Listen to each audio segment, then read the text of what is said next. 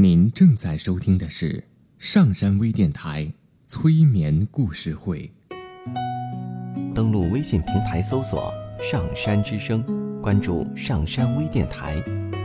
刘铁铮新浪微博艾特刘铁铮，微信平台搜索“铁铮心理”。欢迎收听今天的节目。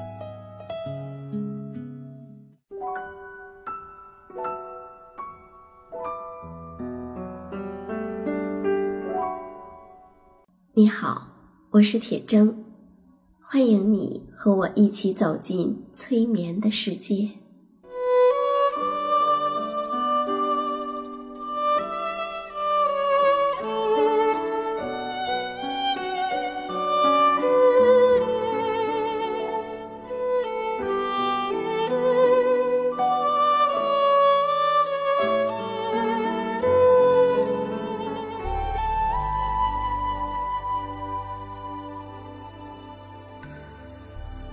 催眠并不是催人睡觉的意思，催眠也并不神奇，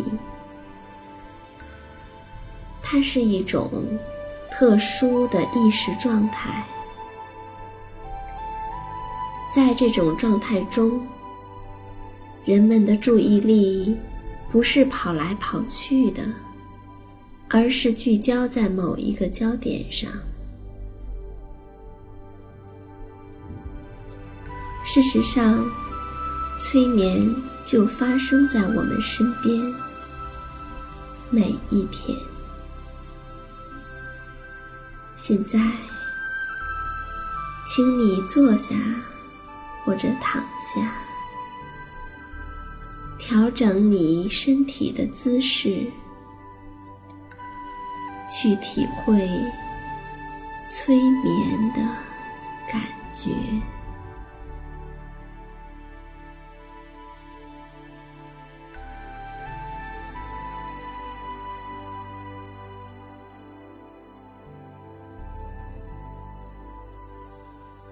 你可以睁着眼睛，也可以闭上眼睛，伴随着音乐来放松呼吸，感受呼吸为你带来的能量。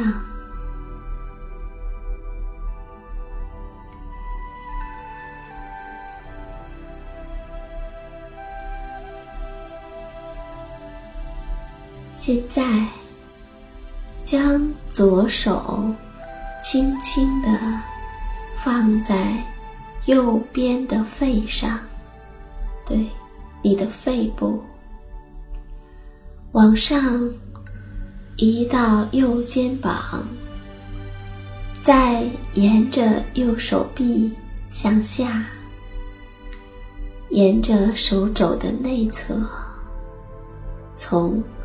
大拇指出去，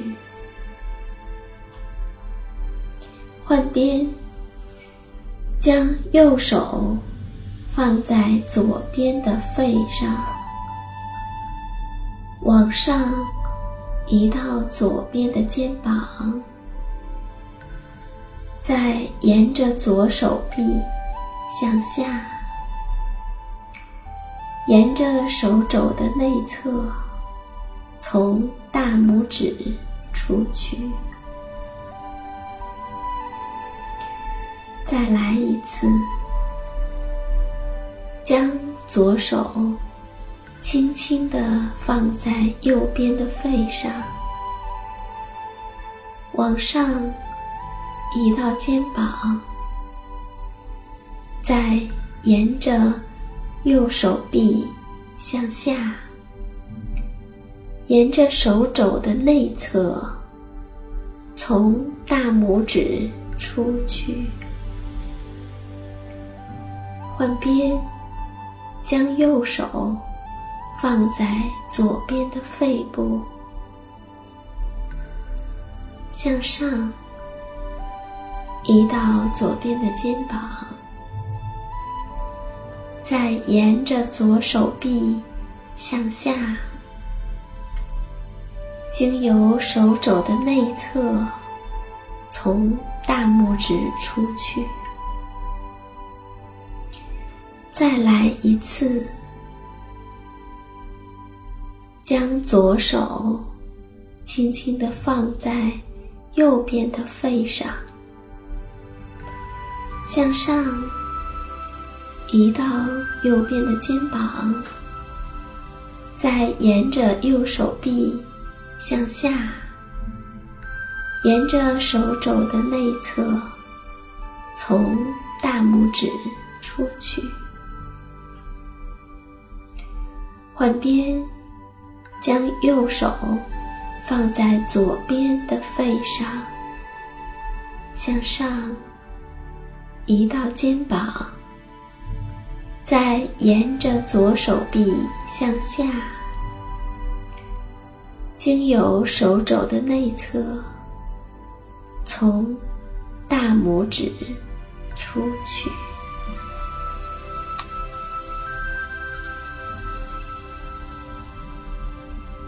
从我们的肺部到大拇指的这条经络，就是肺经。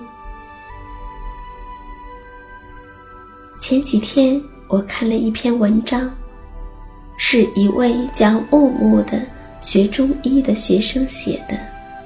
他说：“肺经是一幅壮丽的山水画。”中医讲。六经为川，肠胃为海。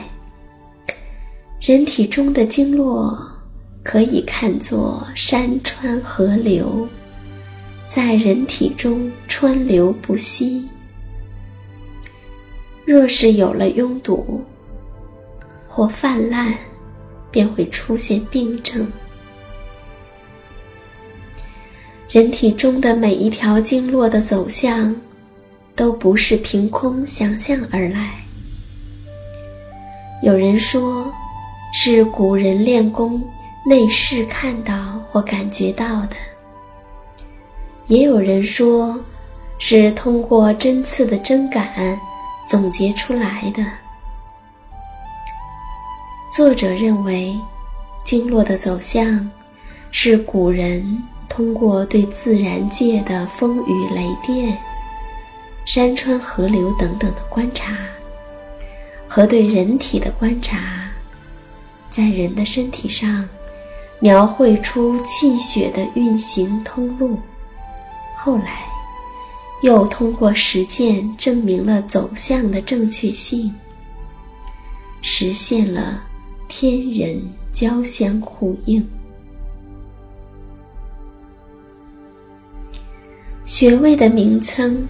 也不是随便捏造的，有的穴位是根据古代的事物、山川、日月、树木来命名，其中蕴含着穴位的象。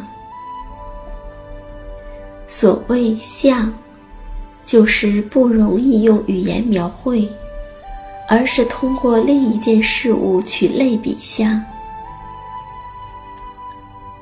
譬如，我们身体的经络，就好像一幅幅的山水长卷。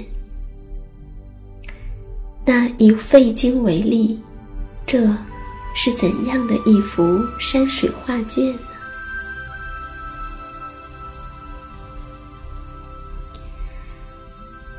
肺经的起点是在中焦，中焦里。有人体的骨气精微，下去再上来，在中焦里走了一圈儿，为的是把骨气多揽一点儿，为下一步的精气流动做准备。在这里，肺经的状态还只是气化的形式，可以看作是天地之间的气流。盘旋了一圈儿，准备向上，向天空冲进。肺脏就像是天空，像天空中的一朵云，一朵一朵的，像是肺叶、肺泡。云是运动的，大部分情况下是按照一个有规律的方向运动。云的运动是地球中空气流动的证明，也是人体气血流动的证明。肺经的第一个穴位叫中府，中。与外相对，府有收藏的意思，还可以看作通脏腑的腑。中府穴是手足太阴之气汇聚之地，即肺气和脾气。这个地方是治疗咳喘的要穴。治疗咳嗽有奇效，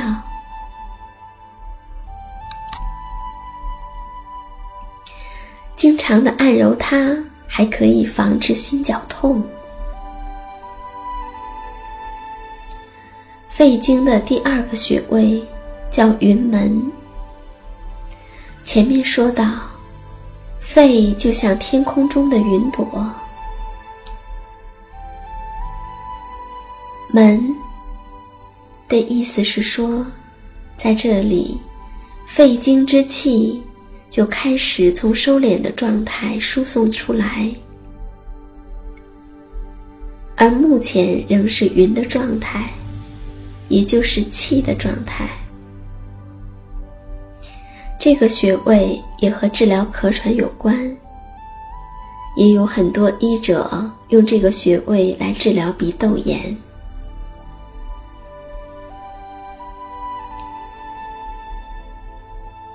肺经的第三个穴位叫天府，在第一个穴位中府里的精气还在收藏、收敛，而当气到达天府穴的时候，已经不再藏敛，而是准备液化，从我们的上臂奔流直下三千尺。天仍有气之意。所以，从相来看，仍在空中。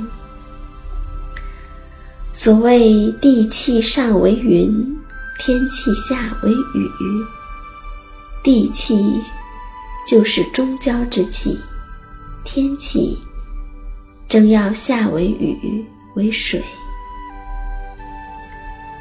肺经中的第四个穴位叫狭白，此处的精气。正处在将要化为液态之雨而未化的临界状态。从此穴向上即为气，向下即为液。狭白穴是气与液的中转站。感冒时按压此穴，鼻涕可以当即消失。还有。常按揉这里，还能壮胆，减少恐惧。对于治疗肋间疼、肋间的神经痛也有一定的疗效。肺经的第五个穴位叫尺泽，从狭白穴到尺泽穴之间，经脉之中物质已化为液体。奔流直下，到了肘窝处，汇聚成一个小泽，存水、蓄水。这个穴位可以治疗咽喉疼痛，尤其因津液亏损、虚火上炎的咽炎效果尤为明显。除此以外，还可以治疗腰痛、湿疹。胫骨结节、脑血栓、急性乳腺炎、恶逆等等。这个地方有动脉和静脉。其实，每一个临近动脉的穴位，它的所致病症都很广，均能调气血、通经脉。肺经的第六个穴位叫孔最，孔就是间隙的意思，最就是肾。水液在尺泽汇聚成小泽还没有结束，水流仍然继续向下。到了孔最，此处好像河流直下地脉中出现的一个巨大的孔洞空隙，水流急速向里灌注。肺经的第七穴叫列缺。这个地方可以看作是河流之中的一座山丘，湍急的水流击打在山丘上，迸溅出浪花儿，又分裂成两条支路，缺有缺口之意。其实，列缺是古代雷电神的名字。有通上彻下之功，这个穴位的功用非常的强大，是治疗头颈部疾病的要穴。第八个穴位叫经渠，经渠处在脑骨茎突和脑动脉之间，茎突形成大坝之象。好像水渠，此穴为经穴，经就有流动不居之意。此处的水流澎湃，激流腾涌。这个穴位除了治疗肺系病以外，还是治疗落枕的特效穴位。肺经的第九穴叫太渊，太就是大的意思，渊是深的意思。所以这个地方呢，有瀑布之势，从大水坝里流出的水，飞流直下，落入深渊，可谓是虚空落泉千仞直。雷奔入江不暂息。此处景色如此壮观，功效也不能小觑。可以止咳平喘、宁心安神、通络止痛，还可以治疗恶逆、肩周炎和偏头痛。第十个穴位叫鱼际，快到手掌的地方，到了这里，水流舒缓了很多，缓缓的流淌。清澈的河水可以看见鱼儿自在的游动。这个穴位感觉神经末梢丰富，针刺比较疼，但用来止哮喘。见效却是快的。肺经的第十一个穴位叫少商，来到了肺经的尽头，到了拇指，从鱼际到少商，河流越来越缓，越来越窄，到了少商。如井水般，汩汩的涌出，连绵不绝，即所出为井。这个穴位点刺放血，可以治疗风寒感冒和咽炎，效果还是蛮显著的。到这里。已经将肺经的每个穴位的景色描绘出来。那现在，你就可以闭上眼睛，把肺经从头到尾从上到下，连起来，想象一幅优美的画面。蓝天中，白云朵朵，清风吹动。远处忽有雨水自天而降，汇聚成河，在一处聚成小泽。激荡的流水还在汹涌前进，碰到了一大块礁石，水花四溅，突然的，地势急转，形成了一个瀑布，飞流直下三千尺，疑是银河落九天。从瀑布下来的水流缓缓流淌。就在村中角落里，井水中不断的有泉水涌出。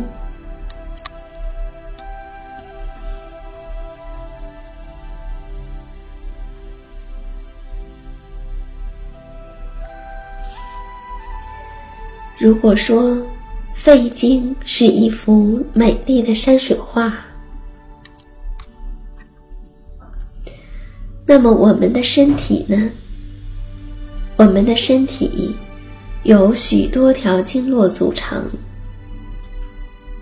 每一条经络、每一个穴位都有它们对应的景象，都形成一幅美丽的画卷。它们在一起，就构成了我们身体的。壮美画卷，伴随着你的每一次呼吸，去体会山川大地，体会江河奔流，体会我们美妙的身体。